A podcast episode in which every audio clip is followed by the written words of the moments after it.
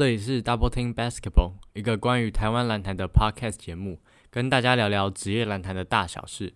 如果喜欢我们频道的话，帮我们留下五颗星的评价，也可以在下方留言区跟我们互动。接下来节目就要开始喽！大家好，我们是 Double Team Basketball，我是主持人杰瑞。我是主持人小白。P League 上半季已经告一段落了，目前是由梦想家位居龙头的宝座。杰瑞，你对这个梦想家目前占据全联盟第一，你有意外吗？我其实还蛮意外的，虽然我们在季前是还蛮看好他们的，可是他们能够在半上半季结束冲击到联盟龙头，是我没有想到的事情。嗯，而且他们的洋将战力其实算是，应该说是比其他各队来讲是相对比较不突出的哈。对，以其他队来讲，像工程师、钢铁人这些球队，可能就是洋将比较占的比例蛮重的。可是梦想家的本土，其实在这一季表现的是真的蛮亮眼的。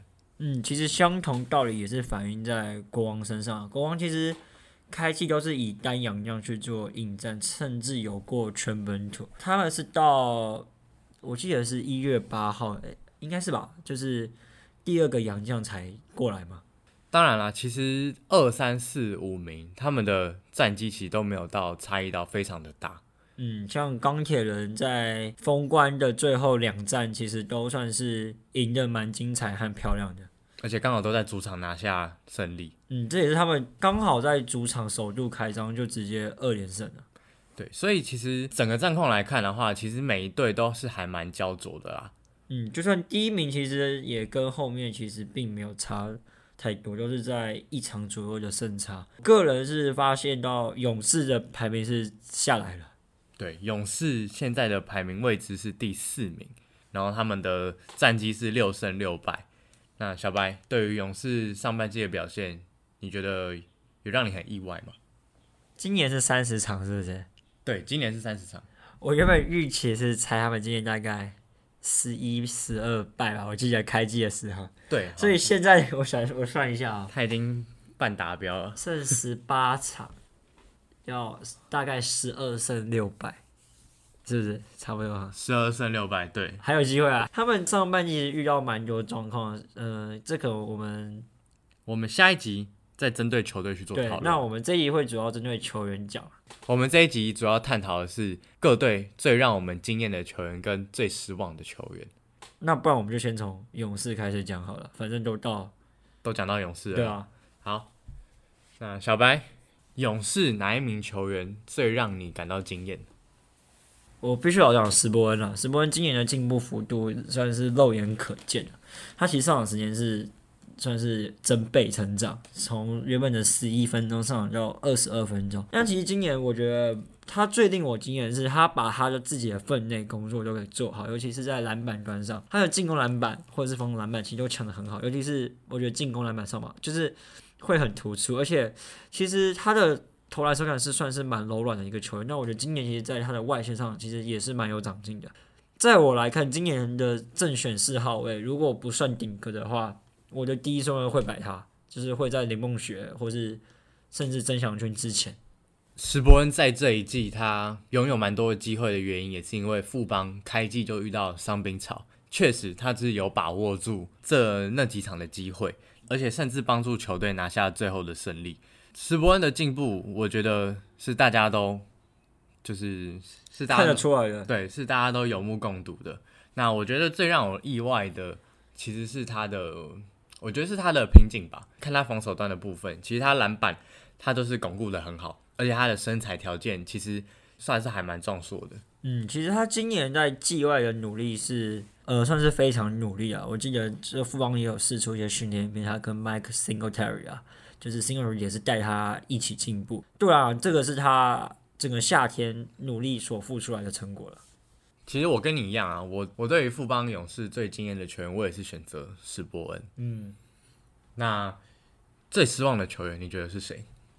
我反而会投德古拉，因为德古拉其实你把他加进来，我期望的是他可以有这个跟可能辛巴一样的主宰力，或者是说许晋哲原本就想说，就是我要拿来扛呃辛巴嘛。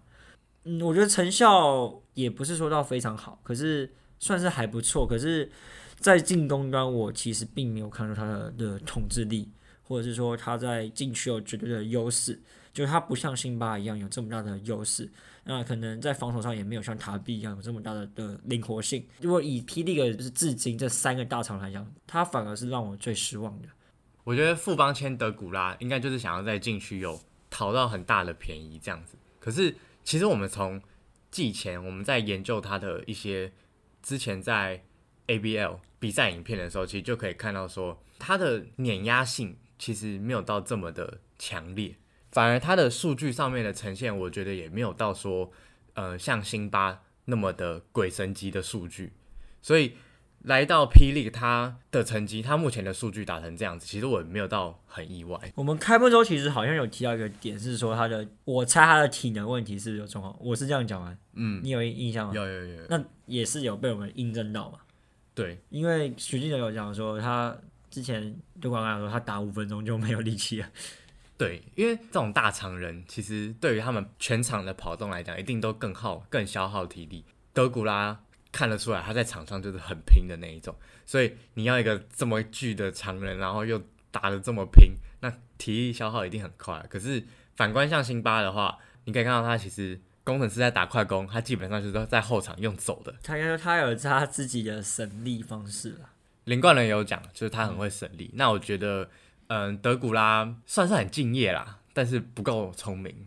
呃，如果以富邦来讲，他们有一段时间赢多的还是他是摆 Single Terry 和塞塞瑟夫嘛？这两场主要是摆德古拉和赛瑟夫，其实原因也是因为新特利受伤了。这个成效在第一场打领航员是蛮显著的，可是钢铁人就很适时的去做突破了。富邦也是大比分输球，这两个配在一起到底是好不好？我觉得可能潜在问题应该还是蛮多的。德古拉的地位对我来讲是有点岌岌可危。我个人会觉得说是不错了，因为如果你辛巴没有办法一定的限制住甚至抵消的话，那你对其他队也没有特别的优势。对于富邦来讲，我宁愿真的是摆塞瑟夫。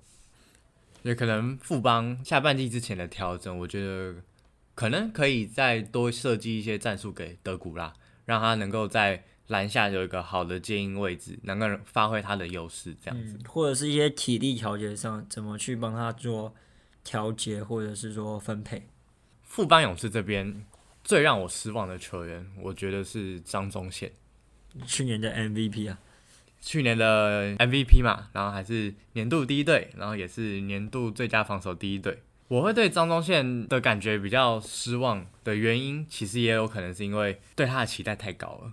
因为毕竟他就是一个 MVP，他的数据体现上面，在去年的时候，其实他的场均得分在十五十五分左右，那他的投篮命中率其实也不差，两分有四十五 percent，三分有到三十四 percent。可是到今年的时候，今年他的得分其实有下降一点点。这场均剩下十二分，他的投篮命中率下降的蛮多的，他三分线的命中率只剩下了二十三 percent，两分线的命中率只剩下了三十四 percent，所以整体来说命中率都是往下掉，而且掉蛮多的。但是他的出手次数在上一季跟这一季相比，其实都差不多，所以对球队我觉得也是造成了一些伤害啦。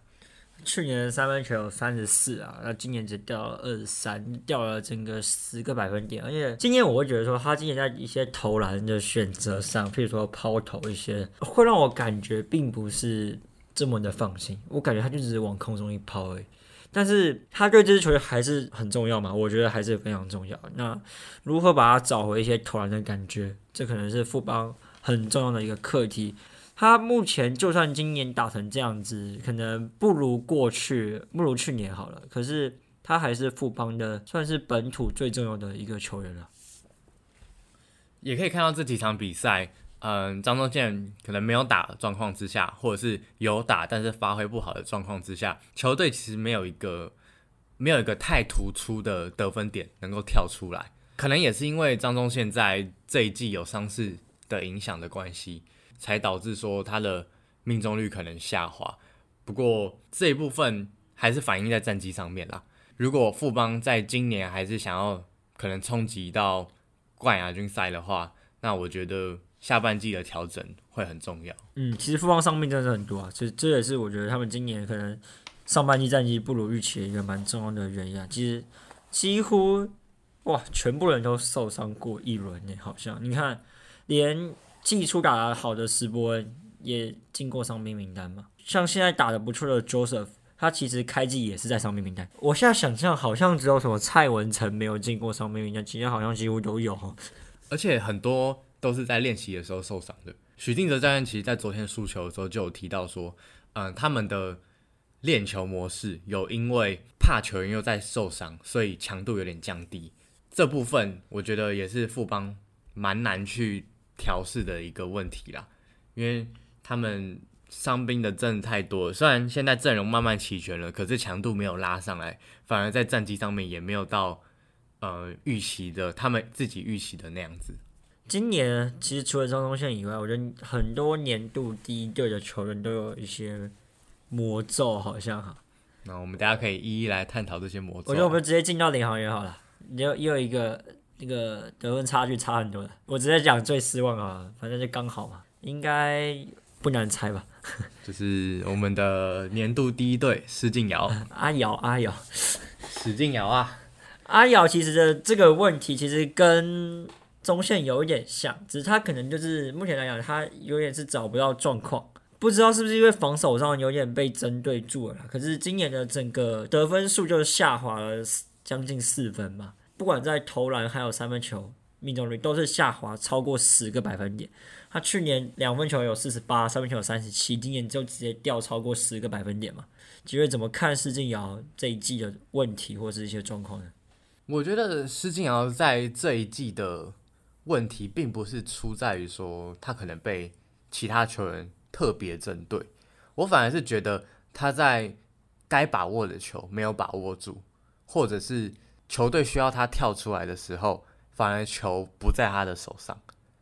我觉得这两个点是使他在这一季没有办法表现的像上一季一样的问题所在。嗯，其实我现在也不老让我并没有办法很看出为什么他打的这么差。可能我目前还没有去做细，就是仔细的研究，但是我会觉得说他打的不是很自在，就是没有像上一季的那种飘逸潇洒感。如果有在看球的观众，其实可以去仔细感受一下。如果在球队需要有人跳出来帮忙的时候，你会觉得领航员他们在陷入困境的时候，好像球都是散布在各个球员手上的，好像没有特别让一个人去做得分点。所以你会看到，其实，在很多波进攻里面呢，球可能会送在什么吴家俊的手上，那或者是有时候甚至跑到林耀宗的手上，你都看不出来。施晋阳好像可以帮助球队脱离那个困境的欲望。他去年其实在这个角色其实做的是蛮好的，领航员算是陷入一些危机的时候，他的三分球都可以跳得出来。但今年可能三分球命中也不好，但是真的成绩很多，就是有点像是回到之前在浦原，你觉得比较不起眼的那的那个他了。小白会不会觉得这跟换教练有没有关系？我觉得他也在适应整个体系，或者是说整个重心好像也比较没有在往他在他的身身上，他自己也有点就还在适应吧。聊完施晋尧，那你也来讲一下，你觉得谁最惊艳吧？谁最让你惊艳？我觉得陆陆俊祥吧，他是怎么讲？从 SBL 上来，不只是无缝接轨吧，还是越打越好。可是他目前的问题在于他的出赛数比较不足，他目前只打三场，是不是？对，所以整个来讲，他可能自己刚好也遇到了一些事情，然后现在又遇呃有点遇到伤病的麻烦嘛，所以，但我觉得如果他能稳定上场，其实对领航员是真的真的很重要，因为以今年施晋阳的状况，可能没办法挺身而出，那其实很多时候就是要靠陆俊祥出来讲到六九大魔王啊，那他的他其实虽然只出赛三场，但他的场均得分就十五分，而且是。稳定的十五分，不是说有一场特别低，然后有一场特别爆高，是稳定的可以输出这种得分数据。他的命中率其实也不差，都是很高效的出手。就像小白讲的，很可惜他今年的初赛就是好像打打停停的次数蛮多的，所以导致他的出赛场次这么低。如果他真的能够复出的话，我相信领航员绝对不止这样，他们在进攻端绝对会有就有一个可以依靠的对象，可以去做得分。那不会像现在，好像在进攻端陷入困境的时候，然后就跳不出来了，然后整场比赛就跳不出来，然后就被对手这一波流送走了，这样子。嗯，其实他们现在有点在轮回去年的状况，就你今年其实算是补强蛮多人，其实不该再出现这样的状况，可能也跟杨将的补强配置上还是有一些关联性的。其实还有一个点是，你可以发现六九他的上场其实都是从板凳出发。所以，如果我们把他的时间调到，嗯，譬如说平均每三十六分钟的上场时间的话，那他的数据会更加惊人。所以，我认为搞不好真正的项目还是把施晋尧和陆俊祥去做一个错开嘛。或许两个调换一下，或者是增加同时上场的时间，也可能会减轻施晋尧的一些压力。那可能也会让火力输出更最大化。或许。搞不好嘛？那接下来我们来谈谈新北国王好了。新北国王，小白，你觉得让你最惊艳的球员是谁？我心目中目前的今年 MVP 李凯燕，直接变成年度 MVP 了，是不是？我觉得他今年就是打出一个 MVP 的数据。我在节目上其实也多次赞美他了。今年对他的整个感觉真的是。真的是令我很吃惊，我我非常欣赏他整个在打球的感觉。哦，你现在讲的很虚啊！你 讲我们讲一点实际的，好，你你觉得李凯燕在球场上面对球队的帮助是怎么样？我觉得他比杨敬敏重要。杨敬敏其实是今年本土唯一一位上到二十分的球员，其实要上二十分真的很难。去年没有一位上到二十分，甚至十八都没有。但我不觉得这个球队是杨敬明的，我真的认为目前是李凯燕的。嗯，这个会这个有比较死吗？我觉得我拿杨敬明去跟他比一下，他当然今年数据十五分六篮板七助攻，这整个也是很高水准，而且他的其实投篮命中率是非常高的。他其实以一个后卫，他的投篮命中率其实是在联盟前五的，那三分球命中率也有三十四。就是整个都是在一个很顶级的一个数据，球队战绩也好，那有没有他，其实真的差很多。那我们可以看到李凯燕其实，在场上就像小白讲的，不止在他的得分能力上面的展现，他的球队的组织能力，我觉得整体来说都对国王是一个很重要的一个支柱。相对于他在 SBL 的表现，小白你怎么看他第一年转战霹雳就会有这样子的惊奇？对啊，他去年在玉龙嘛，他今年去年在玉龙是第一个完整控卫赛季，其实打的还不错，可是平均得分还是低于十分，嗯，然后助攻数其实也不太突出，我觉得不不太能拿 SBL 的数据跟 P D 的数据去比的点，是因为一个是打四十八分钟，一个是打四十分钟，其实还是有差了，但是他今年的的数据可以说是完全就是翻倍成长，所以他这个进步，我觉得是。很大的，而且去年虽然我 SBO 看比较少，在去年的比赛，可是去年的季前赛我还是有看嘛。就像我这样，就是之前都会传一些可能很低级的一些失误出现，那就是在在一个空位的一个转换期。可是今年我真的看不出来他有什么特别的失误。当然有些球他还是送的很大胆，可能会发生失误，或者说他直接指导篮下的一些传球。可是他也传出很多好球嘛。对他跟汤马斯的合作。在挡拆的一些拆解，或者是在变应能力，他对我来讲是目前算是霹雳的最好吧。我好像是最好，我觉得是最顶尖的。大家也不要忘记啊，李凯燕去年也是年度第一队啊，SBL 的年度第一队，然后也是年度第一防后场防守球员。呃，那接下来我换我啦。我觉得新北国王最让我惊艳的是新秀洪凯杰，哦，很不像新秀的新秀。对，我相信这个应该也不难猜啦，因为他的表现真的是太突出了。身为一个新秀，他的场均得分哦，现在已经有十一点五分了。那他的两分线跟三分线的投篮命中率都非常之高，他的两分线的投篮命中率高达了五十五 percent。三分线的命中率甚至有快要四十 percent，三十七 percent 的命中率他去年科普他，去年其实在大学是三十五，所以他到职业算是无痛升级。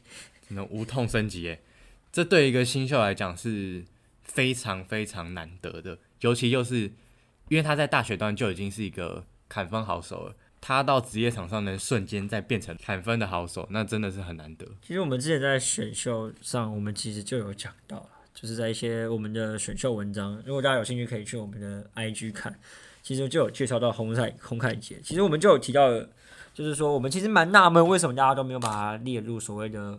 状元讨论，其实是我们蛮意外的，因为他算是一个 sleeper 吧，隐形的杀手。嗯，所以你看他今年打打出来的东西，其实我觉得我们还是有点意外，他打这么好，可是又有点不太这么意外，听得懂？应该说大家都很都都很常忽略他，对，那这是我们觉得很不解的地方。那当然最后他打出这样的成绩，我们也是觉得，哎。果真就像我们想的一样，只是没有想到他真的可以达到又超出我们的水准之上的表现。其实他开季前几场还没有到很适应整个联盟，我或者说他热身赛其实也是都从板凳出发。可是他到了整个例行赛过了两三场之后，他整个就是开始大放异彩。他的底线三分真的是准，而且他的传球的灵性啊，真的是很可怕，很可怕。那有看比赛的应该可以看到洪凯杰他的传球 highlight，就是身为一个新秀敢传出那种嗯很炫的球，或者是那种 long no looking pass 直捣篮下的那种传球。对于一个新秀，他敢这样在场上做这些事情，他勇气就已经很可嘉了。他快攻的时候其实也是蛮敢用身体去撞的，所以你不会觉得说他是个新秀，你懂吗？当然啦，我觉得因为可能这是一个国王是一个新球队。所以其实教练团可能在球员的运用上面，跟给球员发挥的空间，可能就没有那么限制。其实另一个还有一个很突出的人啊，叫简优者。简优者其实今年也是第一年加入 P League，目前场均也可以有十一点六分。他算是回归了他的射手本质，他没有再让他去转到空位。那他其实也是把他的效益最大化，目前三秒命中命中率四十三趴。这令我今天可能是。他每次第四节几乎都可以跳出来看个八分十分，然后下场休息。但我觉得这就是国王教练他们很厉害的地方。他们教练团很厉害，就是能够把对的人放在对的位置上面，也就是这样子，他们才能让整支球队的战绩现在一直都维持这么高档的状态。其实他们这样的配置其实是可行的啦，每一个位置上面都有对应的人。嗯，那球队需要什么人，其实他们都有，而且多射手配置这个其实好像是可行的。嗯，但是我们也可以知道简佑哲表现的好，可是张文平反而就是比较没那么突出了。在我眼里，可能他是西美国王目前比较让我失望的球员了。当然啦，可能也因为张文平他一年没有打篮球，在数据上面的展现可能就不是像呃没有办法延续他之前篮球职业生涯的。那样子的手感，这样下来，其实你可以看到他的一些动作或姿势，甚至一些切入，那个感觉其实都还在，可是感觉就是少了一点力的感觉，或者是说就是准心就是没有办法到位。对，因为我觉得这就是熟悉感的差距。他的三分线其实也是球迷原本就期待他可以带给球队帮助的地方，可是呢，他今年的三分线却只有很惨的二十趴而已。目前来讲，他是。帅度可能目前跟简浩还是不相上下，可是准度就差蛮多的啦。对啊，希望他的帅度，呃，不对，希望他的准度也能够追上简浩啊。啊，那国王级就差不多到这一边吧。新主工程师其实我觉得是一个相对比较难谈的话题啊。你自己会觉得你最惊奇的球员会是谁？相对讲，今年他们本土没有到这么突出哦，因为去年那个原班人马都还在嘛。就是大大部分引进的新人好像也没到特别突出的，那你自己会投谁一票？如果以真的谁最让我惊艳，其实我真的选不太出来。但是如果我们选说，呃，谁从去年的表现到现在是有在是有进步的话，我觉得我会选择田浩。田浩是不是？对，我会选择田浩的原因是，嗯，其实，在去年。他刚上，他打他第一季打职业的时候，我们能看出他那时候在场上的不管是反应啊，还是组织上面，其实都跟职业球员还是有一点落差，算是在一个调试期啦。其实从今年热身赛到现在例行赛就可以看得出来，虽然他上场时间有限，他上场的时候很清楚知道他工作是要做什么。他现在就是很稳定的在帮球队去做组织这件事情。那我觉得他组织的其实也不差。我在最惊艳的球员，我反而会选择投给天浩。当然，我们这个主题是讲说，就是要有一个 break out 的一些展现嘛。可是今年田浩的平均得分其实是下降很多的，呃，也没有到很多，就是今年平均得分其实不到三分，有下降了。上场时间其实也是很缩的，只有十二分钟，只有他最近这一场打领航员冲到二十八分钟了。那这样你还是觉得说他的进步幅度是大吗？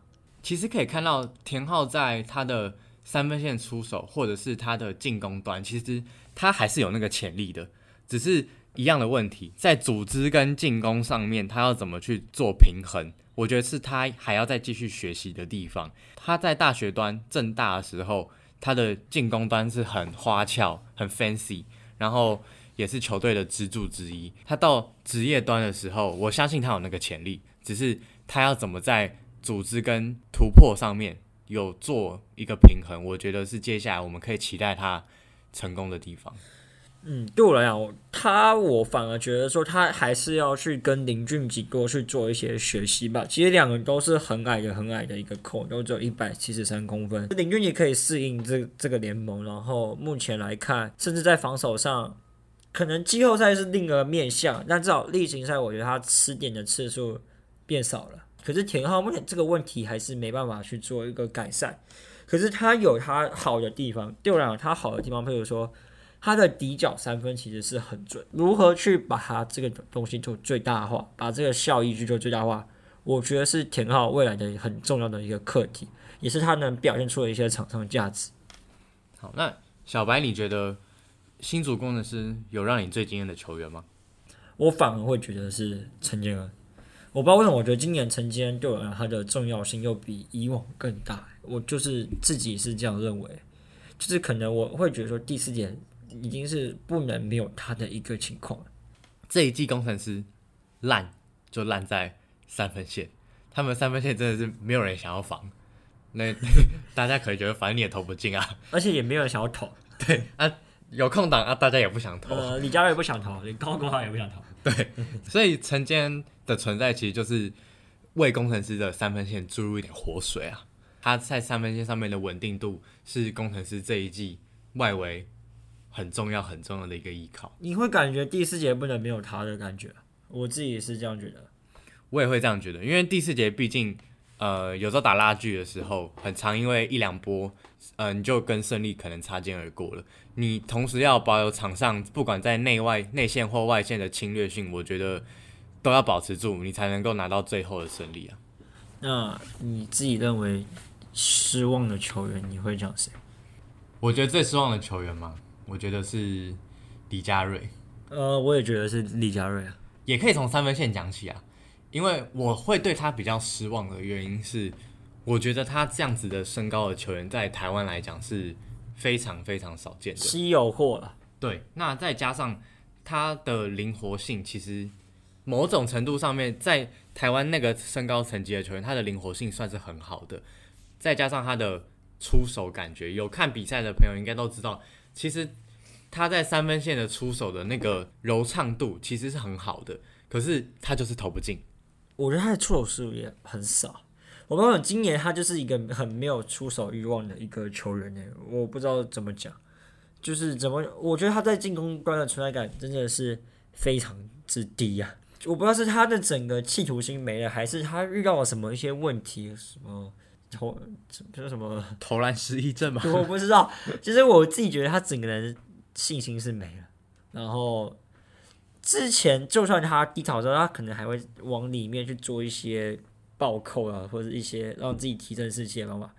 今年是真的少了很多。最后一场比赛打领航员封关战是有开始投篮了。这是好事，可是我觉得以他的期待度，可能还是会让球迷有点失望，就是有点回到他去年季末的那种感觉。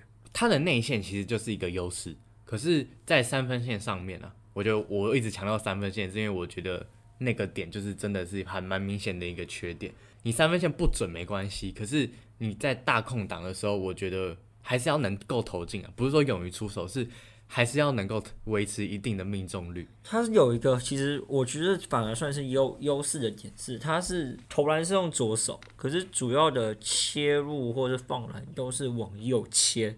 虽然我自己看球，我都每次都知道他会往右切，我也不太解说为什么，感觉左边，不是大大家都还是不守他的右边就好。就像你自己打球也也是会有遇到一个状况，就是你明明知道他可能往右切，可是因为他就是左撇子，你看他投篮，你会被他所影响到，你知道吗？所以这反而其实有点对我来说是间接是他的一个优势，不然他可以多切入啊。因为蛮多球员在场上可能也还是有一点抓不太到的。好，我们接下来来看台新梦想家。我想好了，我觉得台新梦想家最让我惊艳的是林俊杰这名球员。诶、啊，你不是一个很喜欢高国豪的一个球员，你你没有让他失望？哎、对哦，我完全忘记他了。好，可是我们也提过很多他了，我们就不提了。我觉得以，因为我们两个会觉得说，相对起来，我反而还是觉得李佳瑞是让人比较失望的。对，那如果想要听我们对于高国豪的看法的话，可以去听我们前面有几集讲到工程师的时候，我们在里面也谈论非常多的高国豪。哎，他其实这两这两天比赛有越来越好了啦。对，所以我们好，那我们就先我们就先不谈了，好不好？呃，我们直接接梦想家。好，我们我刚刚讲到我最惊艳的球员是林俊杰嘛，当然很多人可能会说，嗯，去年林俊杰表现就已经很好了，那为什么今年他还会是你最惊艳的球员？那我这边给的理由是，我觉得它是维持在一定的高档的状态上面。大家可能认为去年和突发性的爆发，都每一场都是爆发、爆发、爆发、爆发。那我们一般人可能就认为说，哦，可能这种爆发就可能就这几场而已，或者是可能这段时间而已。但是我觉得它能够把它延续到这一季，甚至是在上半季、整季都可以快要维持在这样子的高度，我觉得这是一个很难得的事情啊。今年他令我比较特别是，就是他的强悍度是有上升的。数据来讲，他其实上场时间也增多了，因为塔塔克走了，他其实算是试出蛮多的机会。我觉得他也有把握住这个这个机会，甚至你说他打的，我甚至觉得他比吴永生还要好。当然，我觉得取向不同了。可是这个人对啊，他今年就是一个算是比较不能说没有经历撞墙，可是他就是稳定成长的一个曲线上。如果我们单从数据上面来看啊，去年跟今年最明显的差距当然是上场时间有变蛮多的，直接多了大概八分钟左右。得分其实也没有差很多，但是大家可以去查查看他的超节数据，去年跟今年，去年的超节数据是平均有零点四五个超节，但是今年的超节数据它直接上升到一点七八个超节其。实这就是我刚刚讲的所谓的防守强悍度的一些上升。这其实也跟梦想家其实整个阵容上，呃，整个防守配置，他们是蛮喜欢做一个全场盯人，或者是说紧迫的盯防的，其实是有关联性的。呃，林俊杰在防守上面，虽然他的身高其实也是很矮，但是其实有时候可以看到他他在防守上面，嗯，当然啦，如果别人硬要打点的话，那可能真的没有办法。不过就以速度上面来讲，他的速度其实不会输任何一名控卫啊，都是能够跟得上他们的速度的。嗯，但你觉得是林俊杰？我其实不认同，我觉得是钱肯尼。钱肯尼今年我也好像好蛮常夸他的，我今年是最多夸是李凯燕和钱肯尼。那那钱肯尼跟呃李凯燕，你要把 MVP 投给谁？诶，可是诶，现在梦想家战绩第一哦。对啊，现在梦想家战绩第一哦。但我诚实来是老实讲，我国王比赛看比较多啦，我可能梦想家有些比赛就没有看到。嗯，但我觉得做出选择啊。呃，我我我一定还是投李凯燕。但是钱可尼我很喜爱，我的我一直说今年如果有最佳进步奖的话，我一定是投钱可尼，你懂吗？所以你把进步奖给钱可尼，然后 MVP 给李凯燕。OK，我懂了。但这个问题哦，其实今年在 NBA 其实也有一股讨论啊，你知道吗？因为我最近听了 Draymond Green 的一些 podcast，就是他是勇士队的一个算是攻防核心，Draymond Green 嘴绿的一个 podcast，他其实就有讲到，呃，今年算是异军突起的一个后卫叫灰熊队的抓莫瑞莫莫兰特。莫兰特，啊，我怕有些人不不不不知道嘛，但是他今年也打非常好。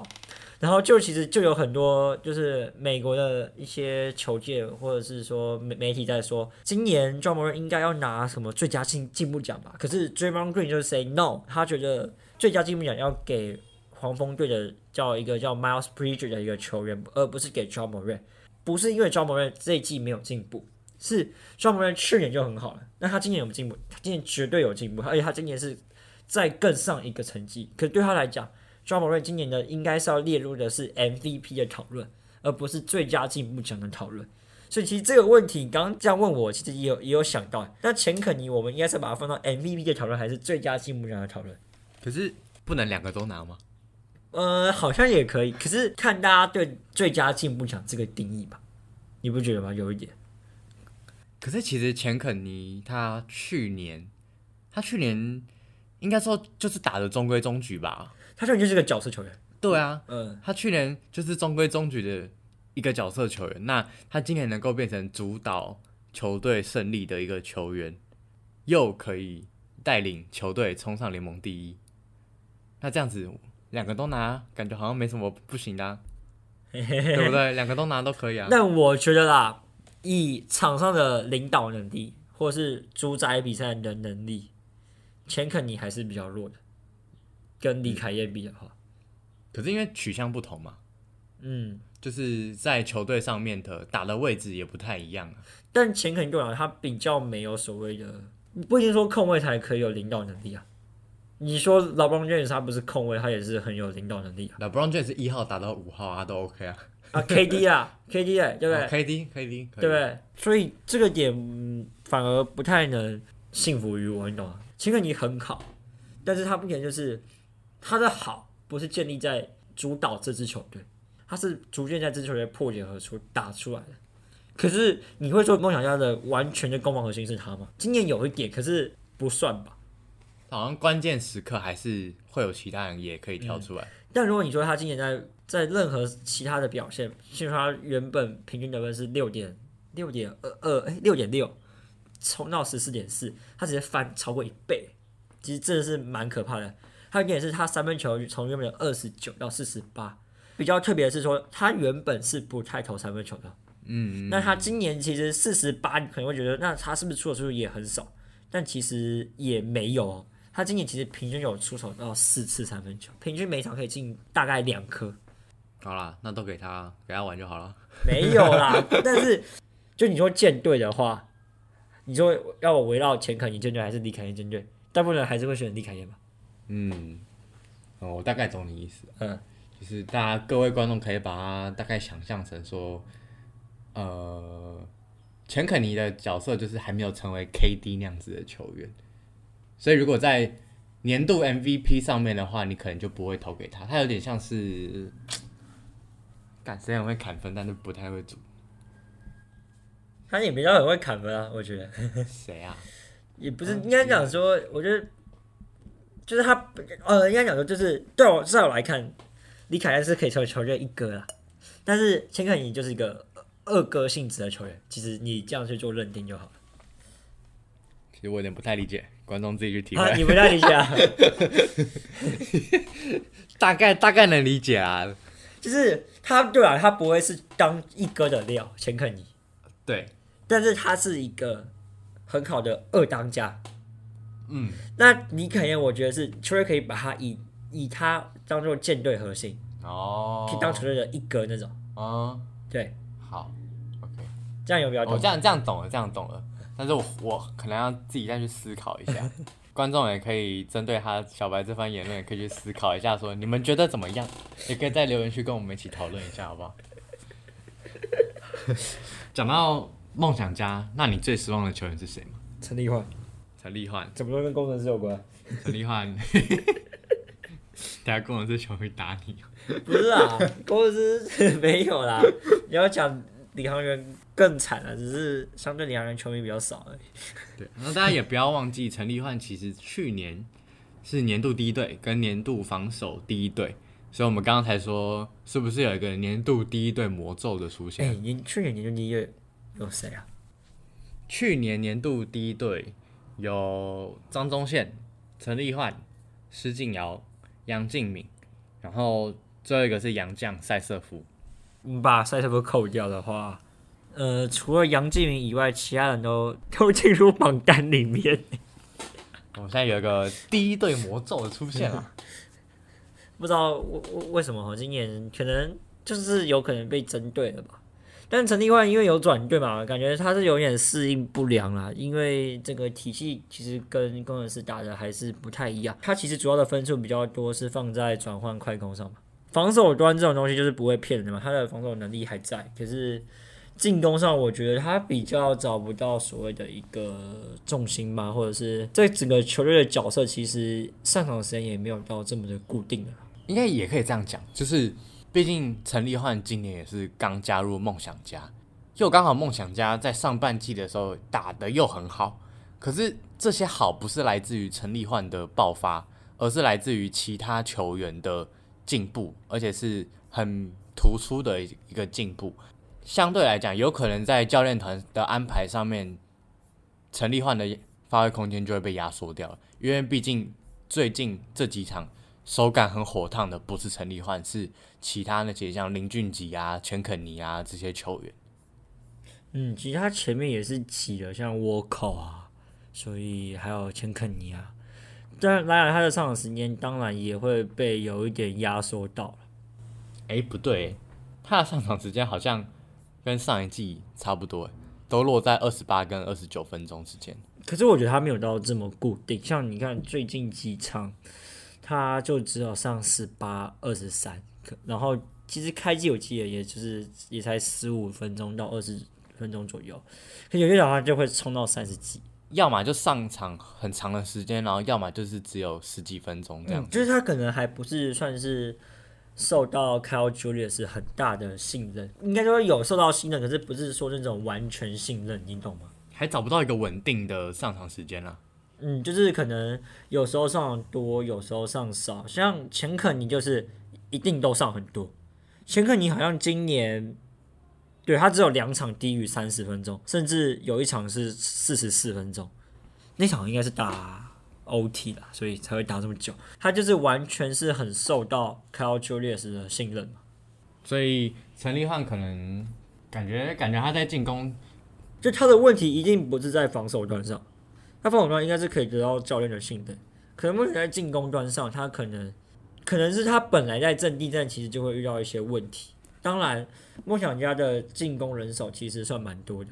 那当然，如果陈立宽比较没有个稳定的得分点的话，加上其他球员防守也都不错，其实他就会被受到一些影响。我们接下来谈最后一支球队——高雄钢铁人。那我相信大家应该都可以猜得出来。我们最惊艳的球员是谁吧？嗯，为什么？蛮明显的啊。你觉得是谁？陈佑伟啊？你觉得陈佑伟啊？哎，我不一样。我们不一样是不是？我是博智啊。你是博智啊？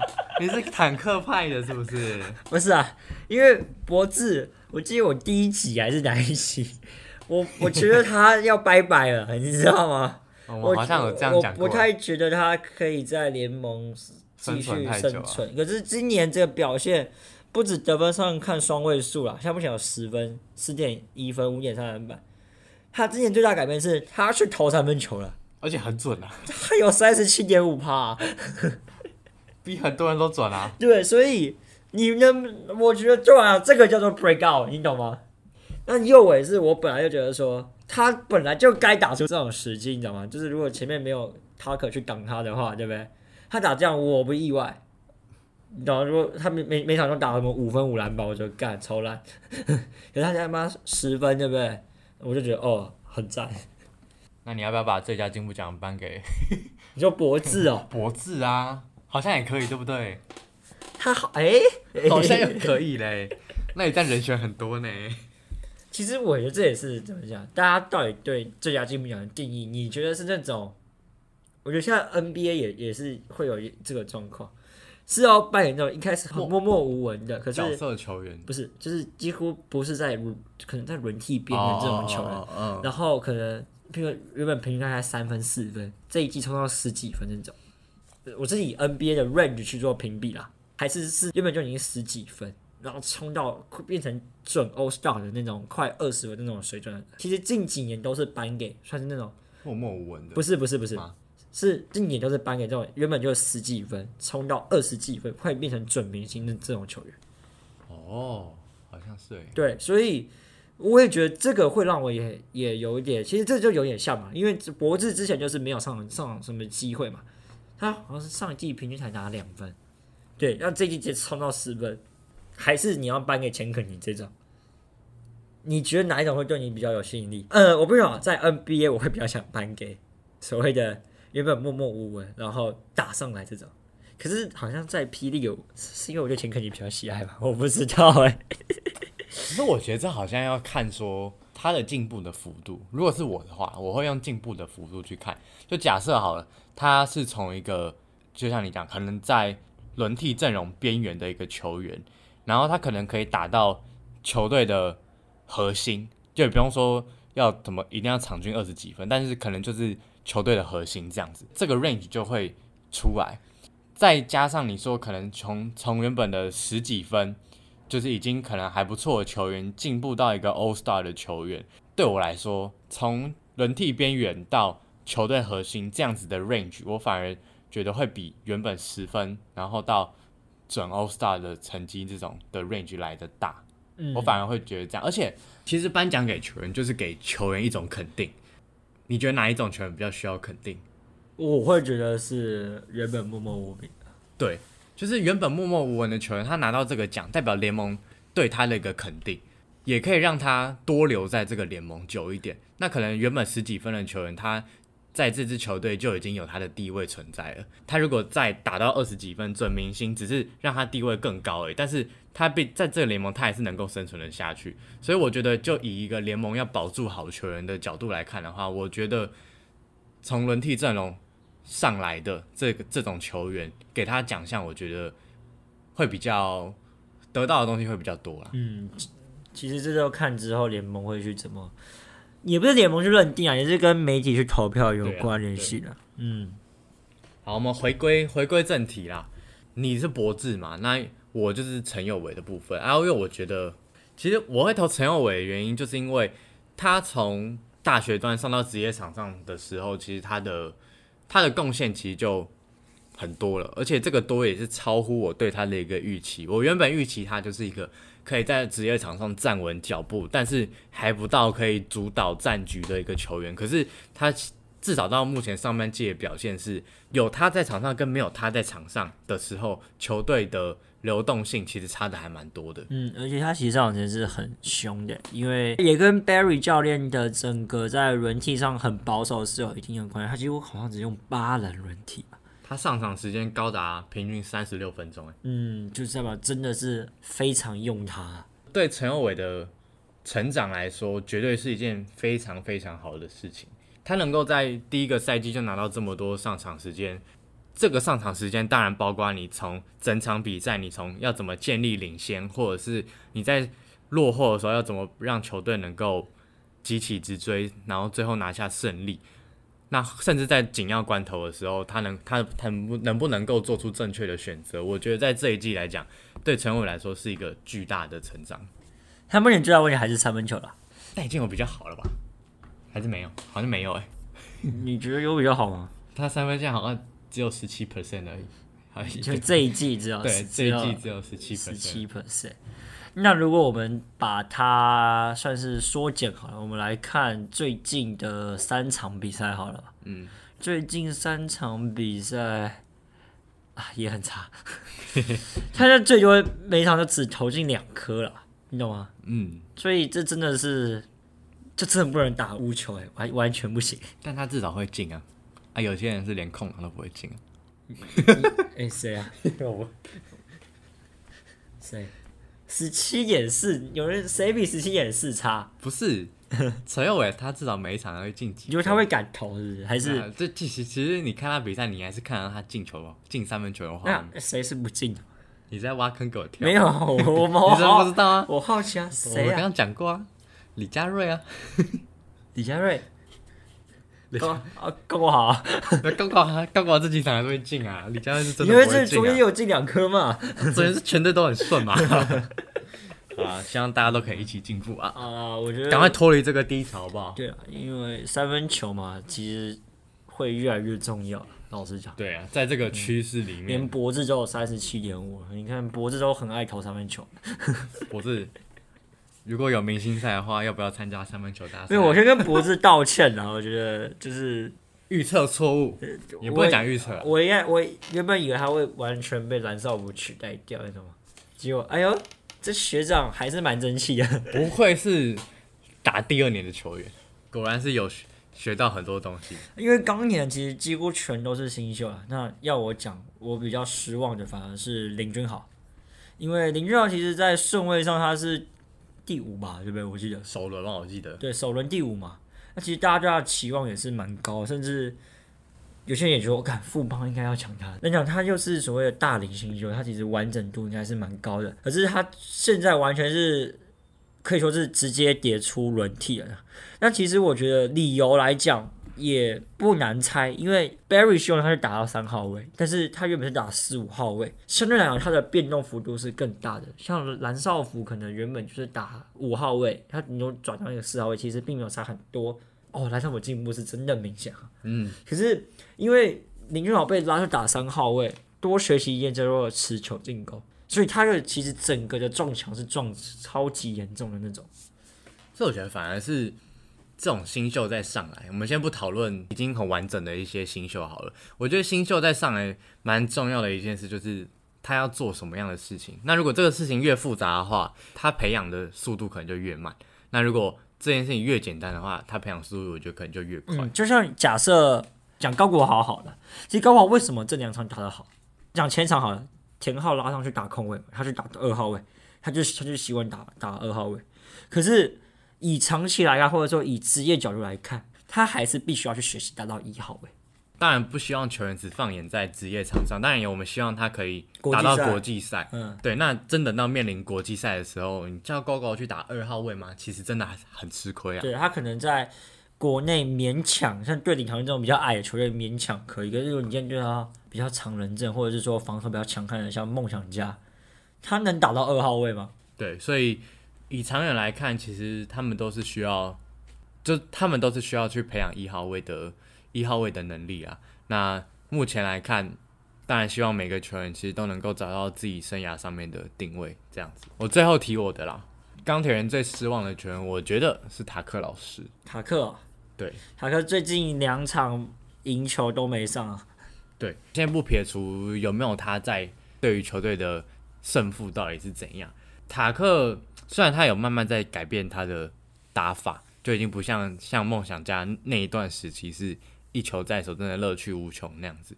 只是我觉得塔克的他的出手次数还是很多啦，对球队的帮助其实我觉得没有到很大，因为其实就是他在场上这么多持球进攻的时候，反而球队是不顺的。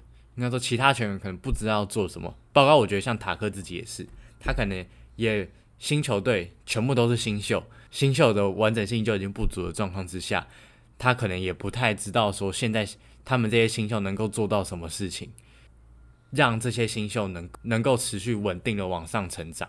所以我觉得塔克虽然有在改变打法，但是对于这整支球队来讲，毕竟钢铁人今年的目标可能也不会放在说一定要冲击到。多前面的位置，那我觉得塔克的帮助可以更往球队培养的方面去走。其实好像如果你今天是以有找个小洋将的话，会有出现一个问题，就是说他们球队会太依赖这个小洋将。其实像之前的领航员就是吉吉伦嘛，然后其实连富邦的 My Singletary 其实都有这个问题出现，就是他们会过度依赖这位小洋将，所以这如何去做适应，其实或是调整，这是蛮重要的。这一集的节目就到这边先告一段落了。喜欢我们的朋友可以到 IG 搜寻 Double Team Basketball，帮我们的粉丝专业按一个赞。我们也会不定时的分享一些关于球员、球团的分析文章。这边也祝大家新年快乐，大家拜拜。拜拜。